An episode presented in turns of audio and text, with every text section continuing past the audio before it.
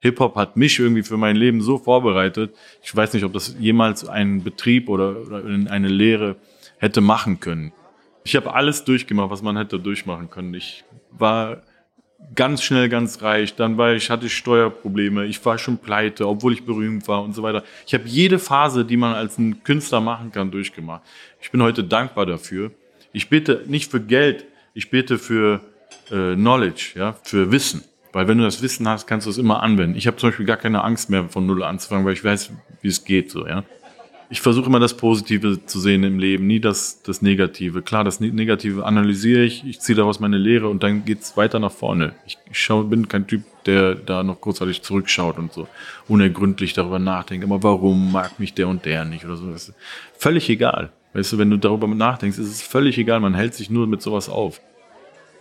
Herzlich willkommen. Mein Name ist Daniel Fürk und ich freue mich sehr, euch heute zu einer neuen Gin Talk Episode aus Hamburg begrüßen zu können. Ich habe mich hier auf dem OMR Festival mit Eco Fresh getroffen. Die allermeisten werden ihn als erfolgreichen Musiker und Rapper kennen. Doch seit einiger Zeit ist Eco auch als Unternehmer aktiv.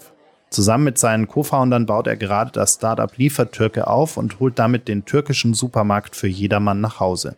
Wie das genau funktioniert, welche Learnings er aus seiner Musikerkarriere nun für das eigene Startup nutzen kann, wie es um Chancengleichheit in Deutschland steht und mit welchen Vorurteilen er immer wieder zu kämpfen hatte, verrät er mir im ausführlichen Gespräch. Bevor wir aber gleich starten, noch eine Bitte. Wenn euch Gin Talk gefällt, folgt uns bei Spotify, Apple Podcasts oder wo auch immer ihr gerne Podcasts hört, so verpasst ihr auch keine der folgenden Episoden. Jetzt aber viel Spaß beim Zuhören. Schön, dass ihr alle wieder mit dabei seid. Zwei Menschen, eiskalte Drinks und eine Menge Zeit für ein persönliches Bargespräch. Herzlich willkommen an unserem Bartresen. Herzlich willkommen zu einer neuen Folge Gin and Talk. Mach es dir gemütlich, lehn dich zurück und tauche ein in die verrucht düstere Atmosphäre unserer Studiobar.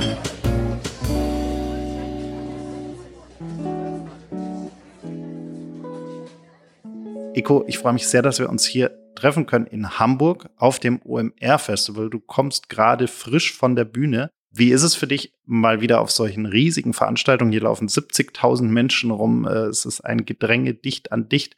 Äh, wie, wie fühlt sich das für dich an, mal wieder so viele Menschen auf einem Haufen zu sehen? Es ist schon ungewöhnlich nach der Pandemie jetzt das erste Mal in so eine Art von Veranstaltung reinzukommen.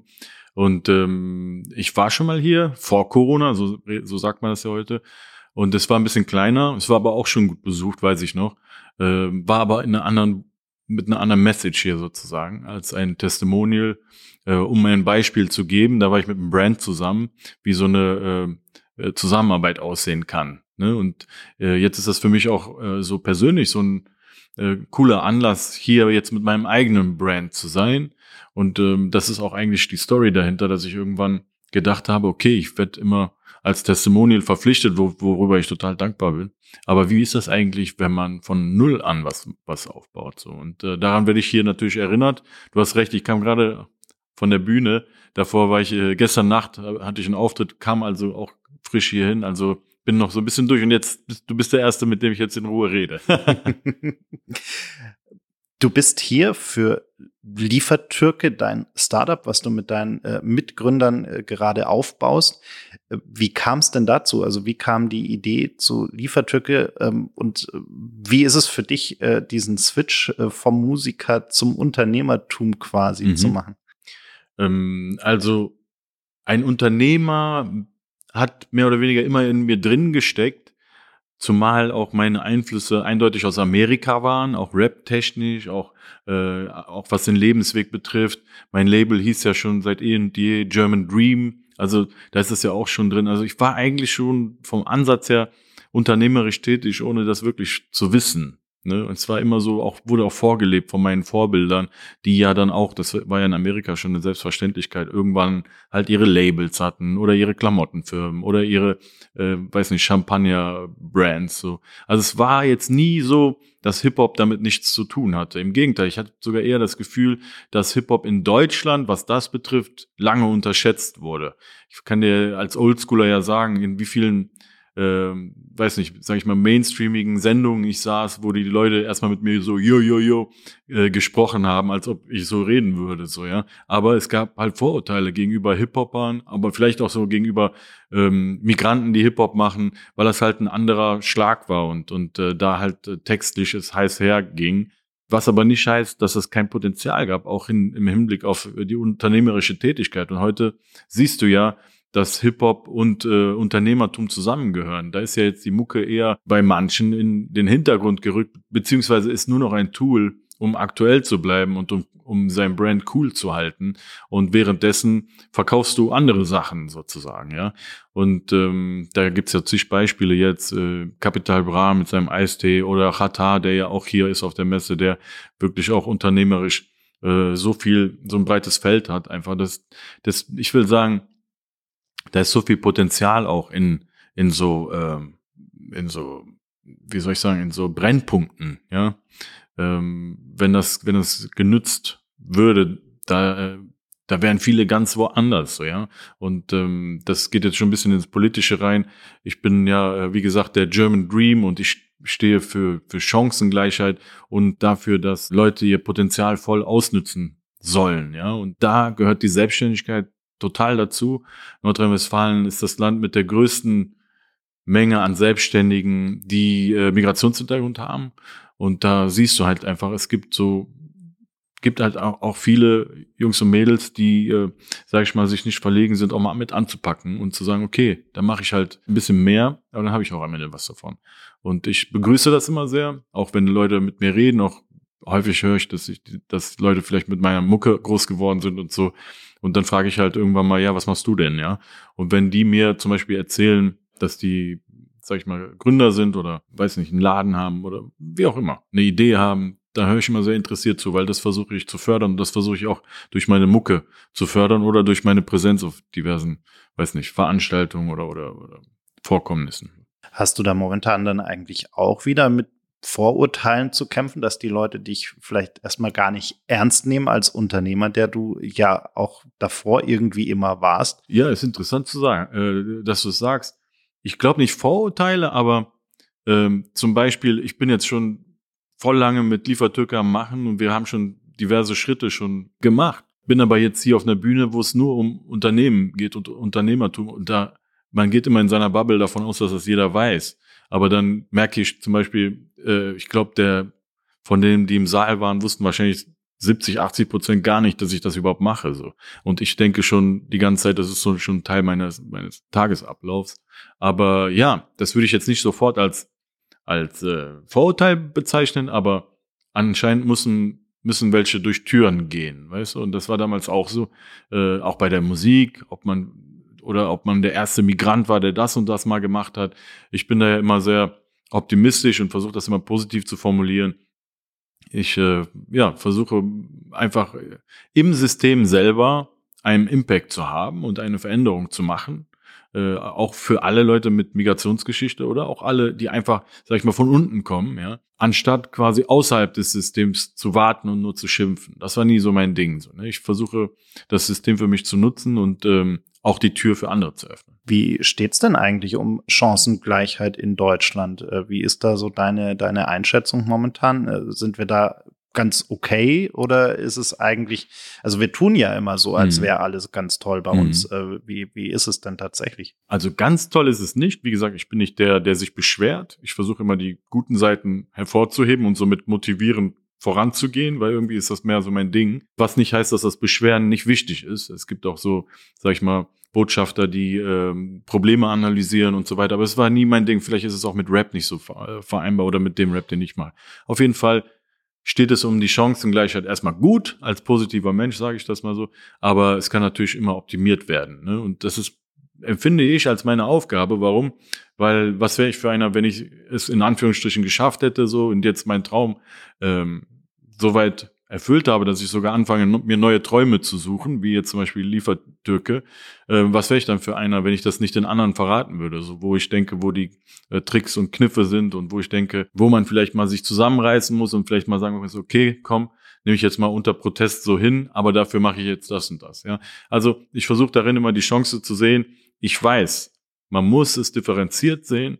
Ich bin zum Beispiel einer, der ist total streng, was so Crime und so betrifft. Das ist zum Beispiel gar nicht so äh, ausgeweitet unter den Rappern. Da ist das Crime-Element ja immer ein Element, was in, den, in den Songs mit drin ist. Ich bin zum Beispiel gar nicht so. Ich, wenn mir das auch einer erzählt, ich bin sofort ich, äh, von den Fans oder so weiter, ich bin sofort dagegen und sage, dass ich das nicht gut finde. Andererseits sehe ich das aber auch differenziert, dass, dass zum Beispiel die Politik oder die Innenpolitik wenn die, sage ich mal, Verbrechen bekämpfen, aber es auch weitergehen muss, also Verbrechen bekämpfen finde ich genau richtig, aber man muss auch weitergehen innerhalb der Politik zu sagen, okay, wo sind die Faktoren, wo, wo, ist, wo, ist, wo ist die Wurzel des, des Ganzen, ja, und nicht immer nur diese ähm, Symptome sozusagen zu bekriegen, sondern auch das Problem an der Wurzel zu packen. Und das ist ganz klar äh, Bildung und Chancengleichheit, ja. Und da muss äh, die Politik natürlich stärker werden. Ich kann ja meinen Teil nur als äh, weiß nicht, Repräsentant dazu tun, vielleicht als ein Beispiel zu gelten, weil Beispiele sind auch total wichtig. Wir haben uns zum Beispiel damals die Beispiele aus Amerika genommen, weil es das hier ja noch nicht gab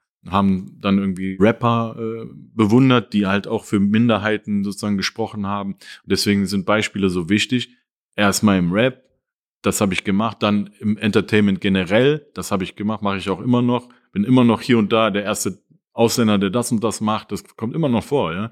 Ähm, und jetzt in der unternehmerischen Branche, sage ich mal, weil äh, das ist einfach äh, nochmal ein ganz anderes Feld und das ist einfach nochmal eine ganz andere, ein ganz anderes Potenzial und eine ganz andere Willenskraft dahinter, etwas richtig zu reißen, so im, weißt du, so, so richtig etwas zu machen, was dann danach bleibt, so, ne?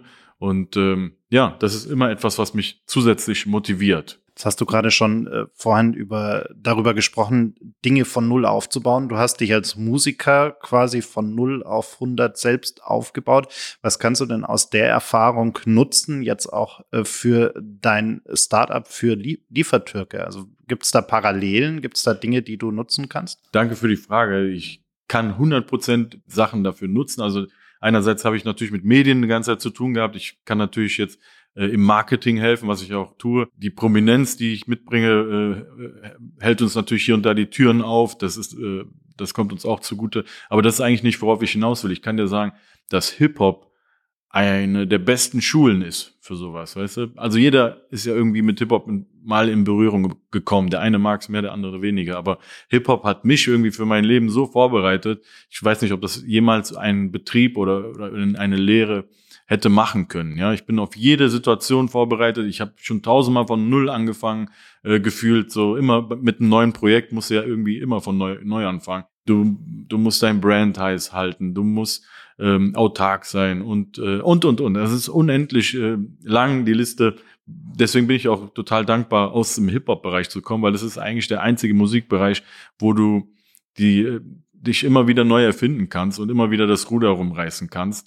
Und jedes meiner Alben war eigentlich wie ein kleines Startup. Ne? Und äh, nur ist, war der Exit dann sozusagen, wenn es rauskam. Und dann war es vorbei. Da musste man wieder von neu anfangen. Aber wir wussten, wie wir Sachen von null breaken. Und das ist nicht nur bei mir so, sondern die Jungs jetzt hier, mit denen ich Liefertüte, äh, Liefertüte war es zuerst, jetzt ist es Liefertürke, gemeinsam mache, äh, waren irgendwie meine Content Creator, die haben damals irgendwie meine Video, äh, Videos gedreht und wir haben schon zigmal Sachen irgendwie deutschlandweit berühmt gemacht. Ja, aber meistens waren es Lieder. Und wir wollen natürlich aber auch unseren Gewinn maximieren in unserem Leben. Wir werden ja auch älter, wir werden ja nicht jünger. Das heißt, äh, irgendwann war man dann über den Horizont von einem Lied drüber und dachte, okay, vielleicht kann man etwas anderes darauf anwenden. Und so kamen wir mal auf, äh, kamen wir auf die Idee des Startups. Erst, erstmal war das der Lieferkiosk, habe ich ja eben gesagt, Liefertüte, weil Köln halt so eine Kioskkultur hat. Die Idee kam von den Kollegen sozusagen. Und äh, ich habe dann mit einem dieser Kollegen das optimiert und die Idee nochmal umgeändert und gedacht, nee, pass auf, wir, wir machen das so, wir machen etwas, was es in dem Zusammenhang gar nicht gibt. Und zwar bringen wir quasi den Leuten das Ethnofood nach Hause. Wir fangen jetzt mit Türken an, mit Türkisch an, weil äh, es halt äh, offensichtlich mein Background ist. Und irgendwann kann man das auf jegliche, jegliches Ethnofood sozusagen äh, münzen, ja. Und äh, das ist e-, etwas, das wurde noch nicht gemacht, weil meistens diese Läden in, in der Hand von äh, Familien sind, äh, Familienbetriebe sind, die teilweise eine bessere, teilweise eine schlechtere Internetpräsenz haben, aber komplett digital sind sie ja nicht, wie jetzt bei einem großen äh, deutschen, bei einer großen deutschen Supermarktkette. So, die kann ja alles quasi auf einmal digital schalten. Das konnten, können die ja gar nicht. Die kennen sich ja nicht mal alle untereinander. Das heißt also, wir können die verbinden. Ja, wir glauben, wir sind die richtigen Leute dafür. Warum?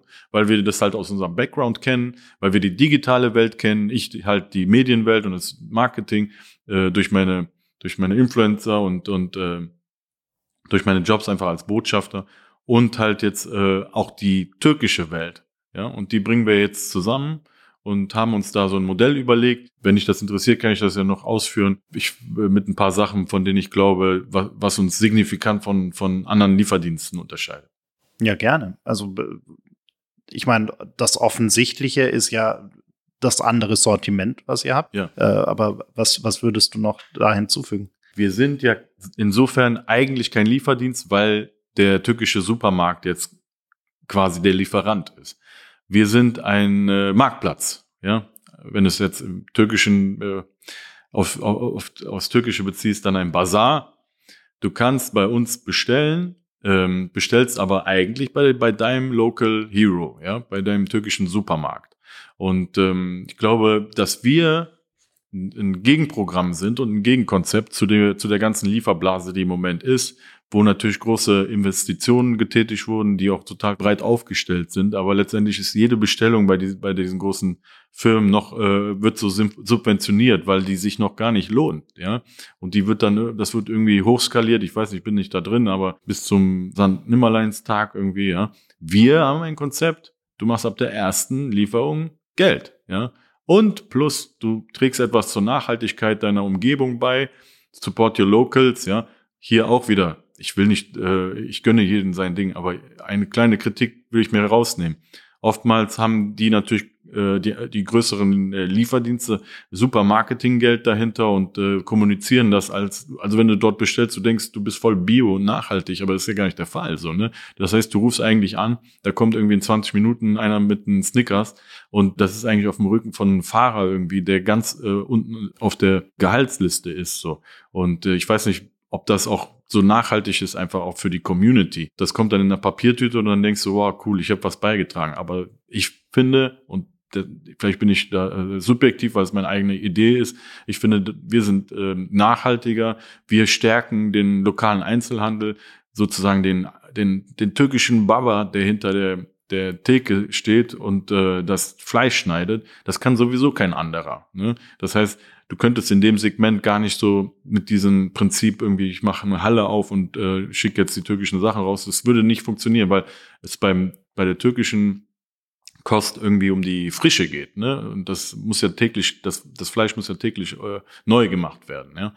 Und außerdem, ich weiß nicht, wie das geht. Ja, weiß auch so ein großer Investor weiß auch nicht, wie das geht. Der einzige, der weiß, wie das geht, ist der türkische Metzger. So ne? Und ähm, der soll das auch weiterhin machen. Und wir schließen den nur ans Internet an. Also es ist also nicht Gorillas oder Flink, es ist eher Lieferando, in dem wir sozusagen die, die Restaurants anschließt, ja. Aber ich sehe es eher eigentlich wie Rewe online, nur halt für die türkischen Supermärkte. Die sind halt noch nicht online und die äh, schließen wir jetzt an. Jetzt gibt's ja unter deinen Musikerkollegen ganz viele, die jetzt nicht unbedingt die geborenen BWLer sind und äh, ganz viel Geld irgendwohin verblasen haben und jetzt nicht dafür bekannt sind, dass sie gut damit umgehen können. Bei dir hat man immer den Eindruck, äh, dass du das irgendwie ganz vernünftig hinbekommen hast, auch in der Vergangenheit. Ähm, ist das was, was dir schon immer irgendwie lag? Also hast du da so eine Vernunftsader in dir, die, äh, die das irgendwie ganz gut hinbekommt und dir jetzt auch quasi als Startup-Gründer irgendwo hilft? Da gehst du jetzt voll in meine Wunde rein. Ich bin so äh, jung berühmt geworden und ich habe alles durchgemacht, was man hätte durchmachen können. Ich war ganz schnell ganz reich, dann war ich, hatte ich Steuerprobleme, ich war schon pleite, obwohl ich berühmt war und so weiter. Ich habe jede Phase, die man als ein Künstler machen kann, durchgemacht. Ich bin heute dankbar dafür. Ich bete nicht für Geld, ich bete für äh, Knowledge, ja, für Wissen. Weil wenn du das Wissen hast, kannst du es immer anwenden. Ich habe zum Beispiel gar keine Angst mehr von Null anzufangen, weil ich weiß, wie es geht. So, ja. Ich muss Gott sei Dank nicht mehr von Null anfangen. Und in dem Moment, wo es, wo es dann da war, dann sind mir auch ganz viele Sachen nicht mehr so wichtig gewesen. Ja, ich ziehe mir auch mal ein Polo-Shirt an, irgendwie zum, zum Termin oder so. Aber eigentlich zum Beispiel, im Gegensatz zu vielen Rap-Kollegen, sind mir zum Beispiel so, solche Sachen nicht wichtig. Ja, ich trage keinen Gucci oder so, obwohl ich es mir vielleicht holen könnte, aber es interessiert mich gar nicht, weil ich, es ist gar nicht in meinem Universum, weil ich denke, das, das macht mich gar nicht aus, so, ja. Und wer, wer sowas hat, da denke ich eher so, ähm, der ist gar nicht selbstbewusst, sondern im Gegenteil, der denkt, er genügt selber nicht. Und der muss sich irgendwie mit sowas schmücken. Ich will auch keinen diskriminieren, das ist nicht gar nicht meine Absicht. Nur ich habe, glaube ich, ganz andere Wertevorstellungen und ich existiere nicht in dem Raster, was viele von meinen Kollegen, wonach die leben, so. Ne? Äh, ich war da mal drin, ich weiß auch, wie das ist, aber erst als ich mich psychologisch da rausgenommen habe, lief es erst so richtig, richtig gut bei mir, weil ich da nicht mehr versucht habe, in irgendwelche Schubladen zu passen. Ich weiß nicht, ob das, ob das Sinn macht, aber ich habe zum Beispiel auch nicht diese äh, Macho-Attitüde, so mir ist es scheißegal oder ich bin mir auch nicht zu fein. Eben hat mir einer so ein, so ein Glas gegeben, ob ich das wegbringen kann, ich bringe das weg, es ist mir egal, weil ich bin nicht, ich definiere mich nicht dadurch, so, weißt du? Ich habe das, vielleicht ist das bei mir, weil ich so früh berühmt war, ich habe das schon alles durch, Ne? Ich weiß, dass ich bekannt bin. Ich will eigentlich nicht noch bekannter werden. Ich würde gerne meine Bekanntheit noch mehr maximal nutzen für natürlich Ertrag einerseits, aber auch für äh, gute Quality Time und so weiter. Die einzige Steigerung, die ich da noch sehe, ist wirklich, wenn ich, wenn wir zum Beispiel irgendwann einen Exit oder sowas hätten, ich weiß gar nicht, wie ich das noch steigern könnte. Ich glaube, das einzige, was ich mir noch erwünsche, wäre mit guten Freunden so wie es eigentlich schon ist, aber das vielleicht noch mehr halt zu maximieren, mit guten Freunden, die auf meinem Lebensweg mir treu waren, eine coole Firma zu machen und dann vielleicht irgendwas als Philanthrop zu machen oder so. Etwas, was den Leuten hilft und womit man trotzdem Geld verdienen kann. So, weißt du, das wäre noch, was ich mir vorstellen könnte. Ansonsten äh, würde ich mein Leben schon total als Traumleben bezeichnen. Und die, um auf die Frage wieder zurückzukommen, das habe ich hart gelernt, irgendwie mit dem Geld gut, gut umzugehen, weißt du? Und ich gebe es nicht aus. Ich esse gerne gut, Dafür gebe ich gerne äh, Geld aus, da gucke ich auch dann nicht auf den Preis. Und ich reise ab und zu mit meiner Familie und die anderen Sachen sind mir relativ egal. Jetzt warst du ja schon immer irgendwie so ein, so ein Anführertyp, also auch in der Schule schon äh, als Schulsprecher und solche Geschichten.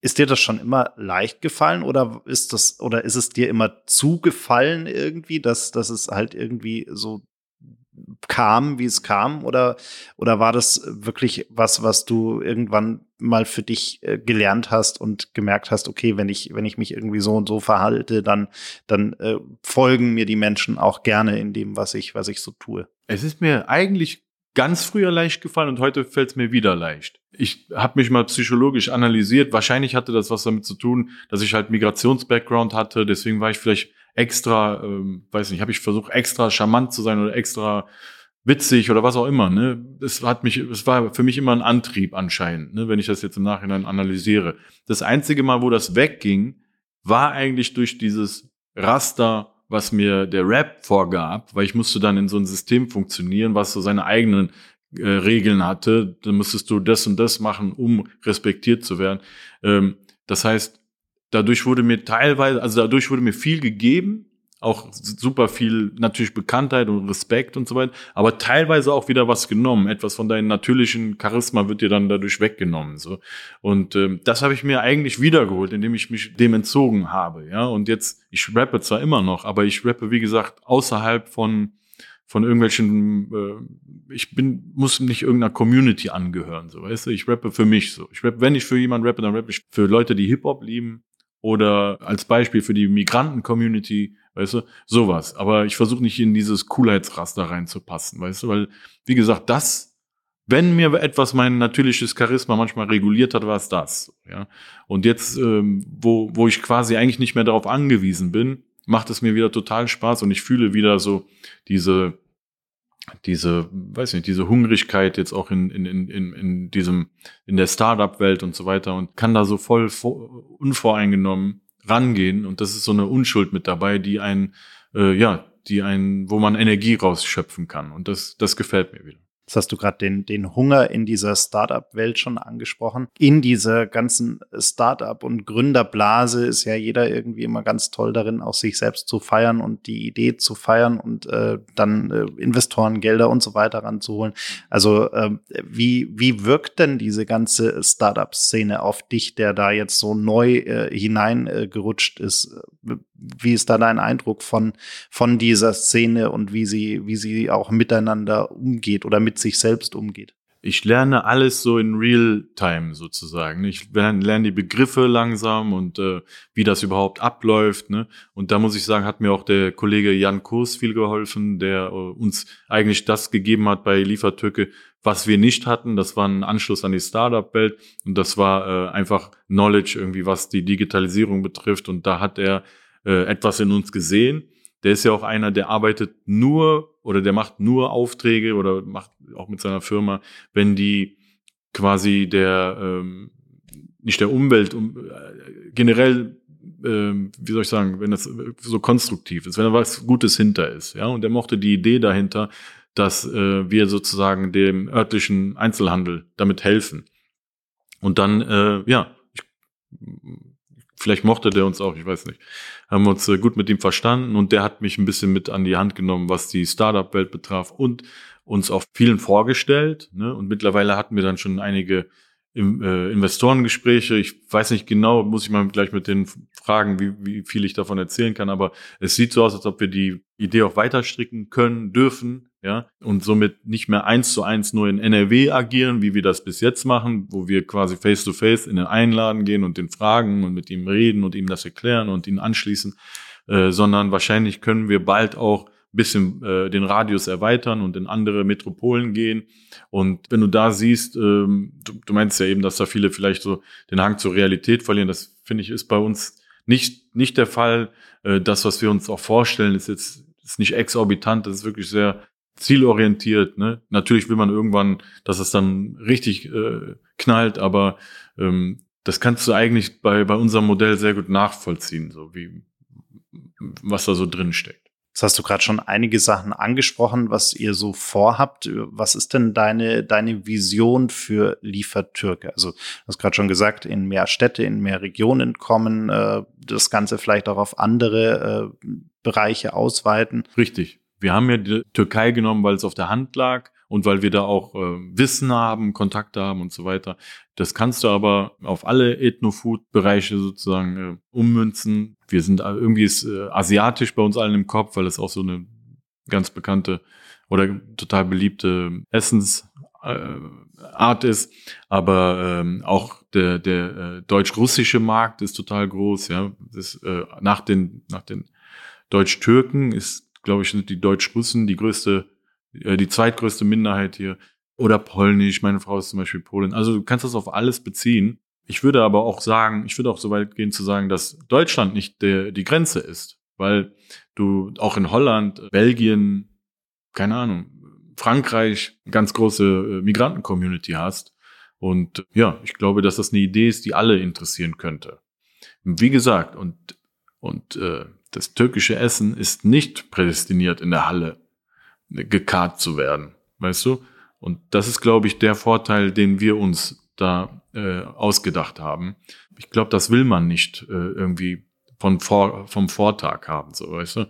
Ich höre auch Berichte von anderen Lieferdiensten, wo die Leute sagen, dass die Qualität von dem Gemüse nicht so gut ist oder ob dass es immer so äh, rüberkommt, als wäre es das, was die nicht wegbekommen haben, sozusagen. Und ja, diese, diese Nachteile hast du halt bei uns nicht. deswegen glaube ich, an die Idee. Ich würde sie sogar noch weiter stricken. Das habe ich bis jetzt noch nicht gesagt. Deswegen, das, das sage ich hier mal als äh, Premiere. Ich habe nochmal die Idee, zum Beispiel, wir essen super gerne gesund zu Hause. Bei uns wird immer frisch gekocht. Und eigentlich, wenn ich könnte, würde ich immer frisch vom Bauernhof holen. Ne? Und äh, die Bauernhöfe sind auch nicht alle unter einem äh, da gibt es auch Einzelne, die, die sich da irgendwie digital machen. Aber es gibt nicht die, die eine Seite, wo die alle sind. Das heißt, unser Warenwirtschaftssystem kannst du auf alle Genreläden ummünzen, ja.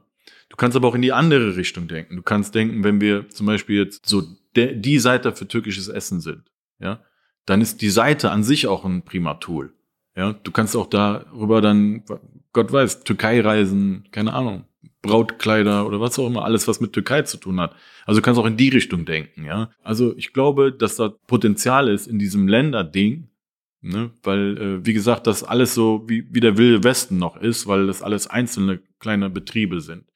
Und ich glaube, das Potenzial ist in diesen Genre-Läden, weil du bekommst ja nicht beim, beim Rewe alles. Also ich gehe auch zum Rewe oder zum Lidl oder so, aber du kannst, kriegst ja, ja nicht alles. Ja, zum Beispiel, ich habe das Bedürfnis dann nochmal äh, zu dem türkischen Markt zu gehen. Oder ich habe nochmal, oder wir holen uns manchmal frisches, keine Ahnung, frische Eier beim, beim Hühnerbauern oder sowas. Ja, so das heißt, es gibt nicht alles bei dem einen. Und wir können vielleicht das, die, die Firma sein, die den Rest zusammenführt.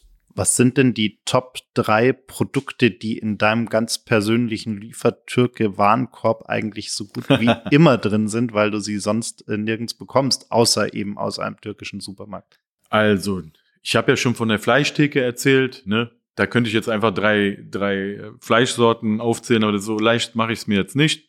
Ich würde mal jetzt mal äh, das Sujuk wählen, ja, von dem ich denke, das ist ein Grundnahrungsmittel. Das ist die türkische Knoblauchwurst. Die kannst du ja immer essen. Die kannst du kalt essen, warm essen, morgens, abends, wie du willst, mit Ei gemischt.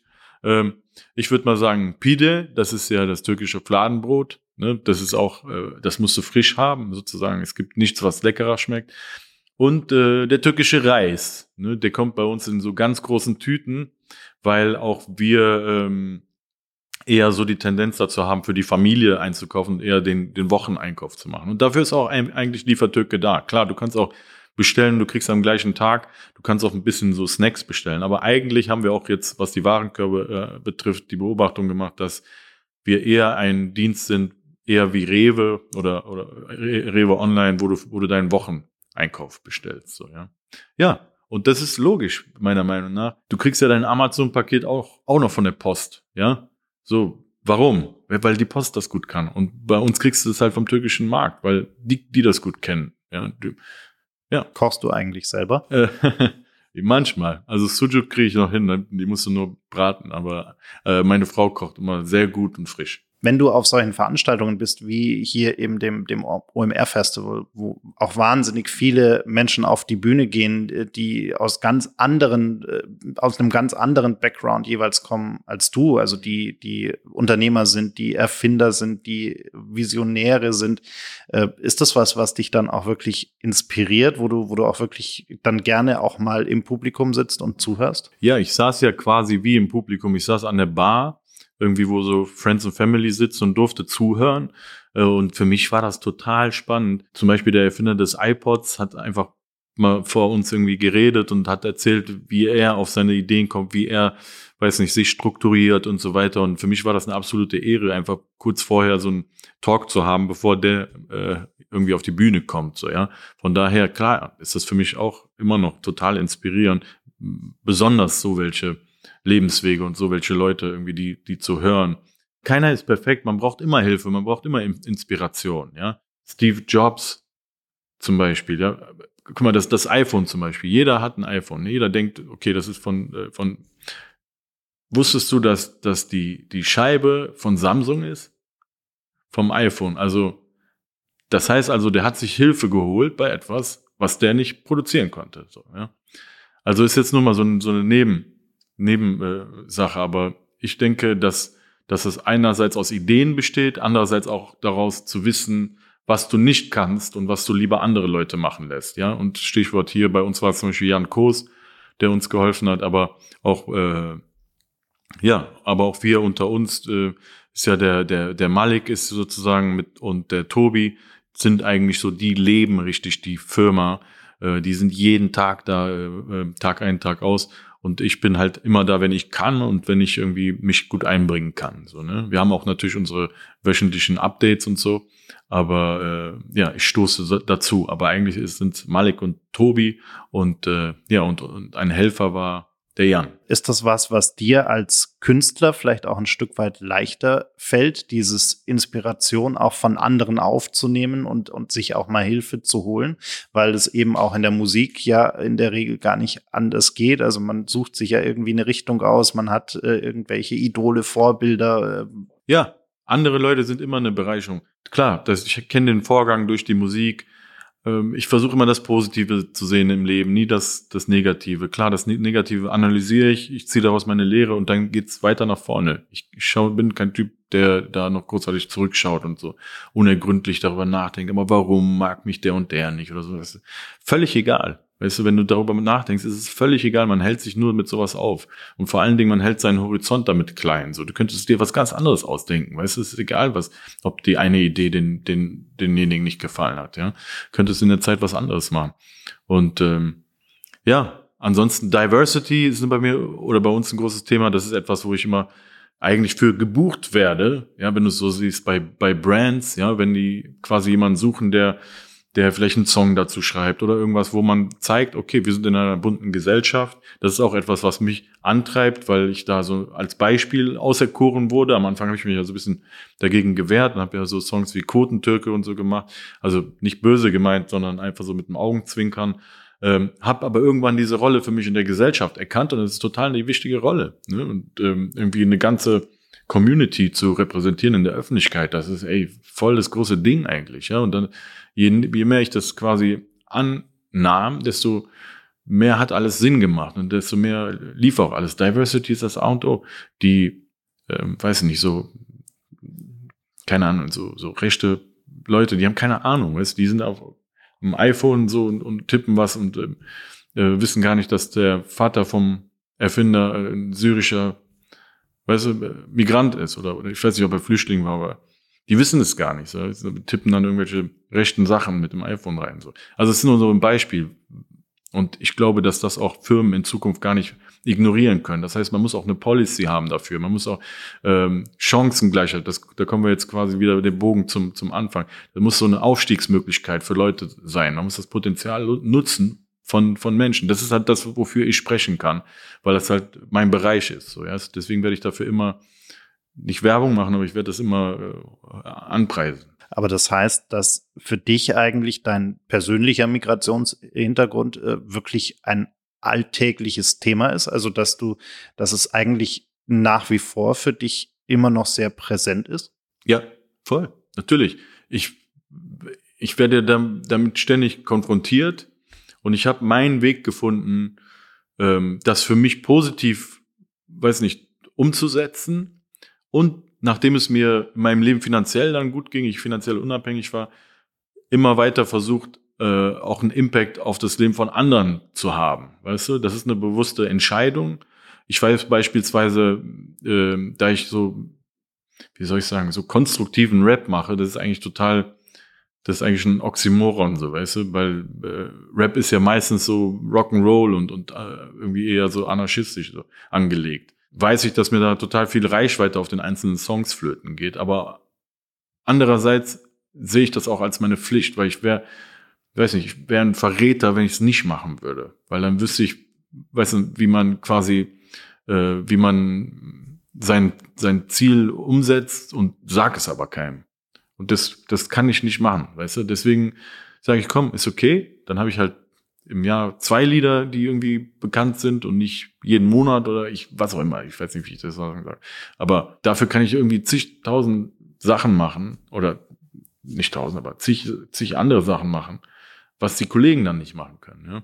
Das soll keine Wertung sein. Jeder muss für sein Leben selber wissen, wie er es macht, so weißt du.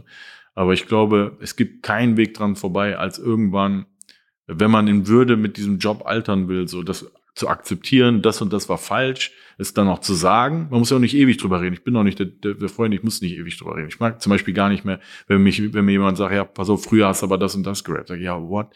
Ey, weißt du, wie lange das her ist? Weißt du, ihr habt das doch alle gehört, so, weißt du? Aber bei mir kannst du ja eine, eine Lernkurve sehen und ja richtig mitverfolgen, wie ich das auch verurteilt habe und das dann auch hinter mir gelassen habe und jetzt neue Sachen, äh, weiß nicht, ver verfolge, die damit überhaupt nichts zu tun haben. ja, und äh, in eine ganz andere Richtung gehen und in eine viel konstruktivere Richtung, wo du im besten Falle auch deine, deine Umwelt und deinen, deinen Leuten quasi mithilfst. Das heißt, am Ende, egal ob in der Musik oder im Unternehmertum, äh, sich selbst treu bleiben und gleichzeitig noch was zu tun, was, wie man ja in der Unternehmerwelt so schön sagt, ein Purpose hat, also irgendwie auch einen Sinn ergibt äh, und der vielleicht nicht nur Gewinnmaximierung ist, sondern auch darüber hinaus Bestand hat. Richtig. Und sich selbst treu bleiben heißt nicht, dass man immer der gleiche ist. Man lernt ja auch dazu. Und gerade das heißt, sich selbst treu bleiben. Wenn man Sachen vielleicht ändert oder sich steigert, heißt, ich will mal positiv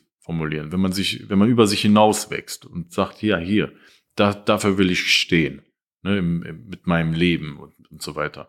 Und äh, ja, das Unternehmerische, dass, dass da ein Purpose hintersteckt und dass die Story stimmt. Ne? Und äh, ich glaube, dass die Menschen äh, bewusst oder unbewusst äh, Bullshit-Radar haben, so und dir das schon sagen, wenn die Story nicht stimmt oder wenn das nicht glaubwürdig ist. Ne? Und ich glaube, dass die Story vom Liefertürke im Einklang ist, ja, mit mir, mit der Welt und so weiter. Und deswegen, äh, toi, toi, toi, äh, stoßen wir auch auf äh, offene Ohren, so wie heute auch hier mit dir. Da freue ich mich sehr drüber. Danke für die Plattform. Aber auch generell, wenn wir irgendwo sind, das findet ja total in den Medien statt, zum Beispiel, obwohl das noch gar nicht so, obwohl wir nur zwei Standorte haben bis jetzt, ja. Aber es scheint ja eine ganz ähm, akzeptable Idee zu sein und authentisch zu sein für die Leute und darüber sind wir dankbar dann wünsche ich dir hier in Hamburg äh, auf dem OMR Festival noch ganz viel Inspiration und natürlich viel Erfolg für Liefertürke. Und äh, wir sind gespannt, was daraus wird. Danke Jawohl. dir. Danke dir, lieber Daniel. Es war ein cooler Podcast, cooler Talk. Ich grüße jeden, der das hört. Danke dir. Yeah. Das war's leider schon. Die letzte Runde ist ausgetrunken, das Gespräch zu Ende. Vielen Dank fürs Zuhören. Bitte nimm Rücksicht auf die Nachbarn und sei leise, wenn du die Bar verlässt. Aber vergiss auf keinen Fall, den Abonnieren-Button zu klicken.